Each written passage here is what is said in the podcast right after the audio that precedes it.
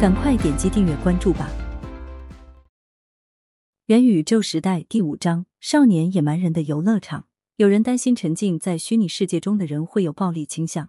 因此特别担心自己的孩子在虚拟世界的某些游戏中会表现的行为暴力，无所顾忌。其实，每个人在年少时都有过张牙舞爪、不计后果的时候。人类大脑的额皮质区域需要二零至二二年才能成熟，这个区域位于人的额头后方，掌控人的冲动，负责时间规划与管理，让我们能够有批判性、有逻辑的思考。同时，他还参与制定我们的目标执行计划，在这个过程中主要负责思考，并在计划实施之前对我们的语言与行为进行过滤。然而，在孩童时期，人类的额皮质区域并没有发育完全，所以无论在现实世界还是虚拟世界。有时候他们表现的暴力冲动，做事情没有章法，也是正常现象。我们再来看一看多巴胺、睾丸素、皮质醇等与人类情绪相关的激素。多巴胺与刺激相关，它在人身体中的含量在出生后的二十年间不断增加，这就意味着在二十岁之前，人会一直想要寻求更大的刺激。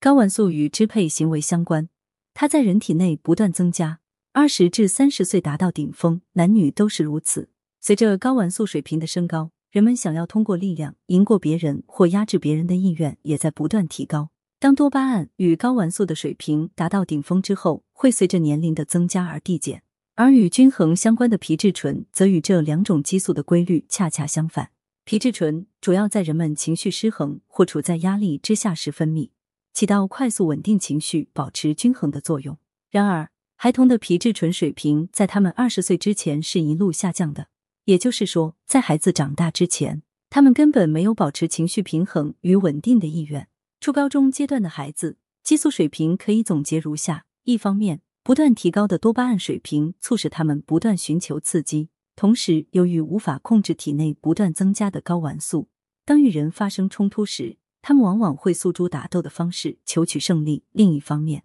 由于体内的皮质醇水平较低。他们并不在乎这种刺激因素与战斗欲望会导致自己处于情绪失衡与不稳定的状态。在初高中的年龄，人类的大脑与激素都不够成熟，所以可能会导致他们有一些不安定因素。在汉斯格奥尔格豪塞尔 （Hans Georg Hausel） 所著的《大脑面面观》（Brain View） 含一本名为《大脑与欲望揭秘》一书中，作者描述孩童的大脑与情绪状态时，用了这样一个词：“少年野蛮人”。听起来或许有些苛刻，但事实上这是一个非常恰当的类比，因为他们是一些年轻的小野人，在为人处事与身体发育上都没有完全成熟，因此孩子总是怼天怼地四处寻衅，在虚拟世界中也是如此。在这里，我并不是想说孩子的这些行为既然都是由激素与大脑发育的原因导致的，所以不需要担心。相反。重要的是，我们要了解导致儿童暴躁与鲁莽的主要原因，并不是他们进入过虚拟世界。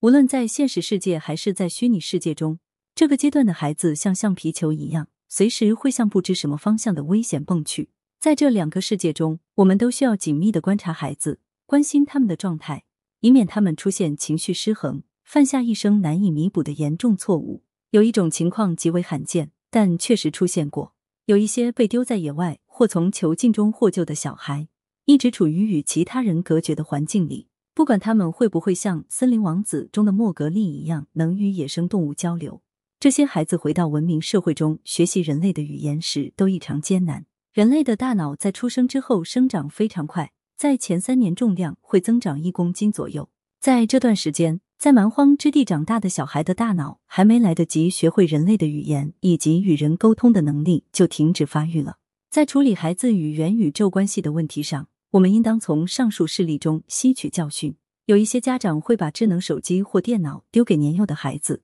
允许他们每天看好几个小时 YouTube 或玩网络游戏，但我们绝对不可以在孩子还没有学会如何在真实世界中与人交流的情况下，就任由孩子进入元宇宙。就像从野外救回来的孩子一样，常年泡在元宇宙中长大的孩子，会发现自己几乎无法与人在现实世界中交流，最终逐步陷入绝望与孤独。未来一定会出现更加多元化的元宇宙，其中的社交与经济活动也一定会不断得到丰富。然而，毋庸置疑的是，我们的孩子一定首先要学会在真实世界中行走。在前文中，基于孩子的神经系统与激素的特点。我们把他们描述为少年野蛮人。家长和老师应该如何应对这些有时会撒野的孩子？如果你的孩子还没有学会与现实世界中的人得体的交流与互动，只表现出对虚拟世界的兴趣，你会怎么办？如果你已为人父母，我建议你想一想，你与孩子的关系是什么样的？人与人的关系可以分为两种，一种是交换关系，另一种是共享关系。交换关系是人与人之间具有交易性质的一种关系，在这种关系里。不同的人为了达到某个目标所扮演的角色不同。举例来说，如果人们之间是点头之交，或者是需要商业合作，或者是为了项目能拿到好成绩需要与团队进行合作，这些人际关系都属于交换关系。而共享关系是由有益与挚爱连接而成，这样的关系不是为了取得成就或获取利益，而是一种在意对方幸福与快乐的关系。想一想，你与自己的孩子之间是哪种关系？你觉得父母与孩子、老师与学生之间必定是分享关系吗？如果一种关系建立在信任、依恋以及强烈的心灵相通上，无论这两个人的社会角色是什么，这种关系都可以成为一种共享关系。关键在于要给予爱，形成依恋，彼此相通。有一种掌控人类双向情感的重要激素叫催产素，它能让人们感觉亲近，更容易接纳别人的思想与行为，也能帮我们设身处地为别人着想。从而解决问题，但如何才能产生大量催产素，实现这样美好的情景呢？你需要在肢体上与思想上都能常常向对方温情的表达你的情绪。如果你们是一家人，你每天都可以多拥抱对方几次，告诉对方与他们在一起你很快乐。如果做错了事，你应该真诚的道歉；如果心存感激，你应该说出来，并身体力行的表达谢意。有时候，即便你已经全心全意的表达了你的感受。对方也可能没有完全感知到，但是你不能指望什么都不说、什么都不做就让对方理解你。那些压抑自己全部情绪的坏小子或硬骨头，其实只是傻孩子而已，傻在不懂人情世故，不善言说喜怒哀乐。有时候，大众媒体会把坏小子塑造成令人喜爱的形象，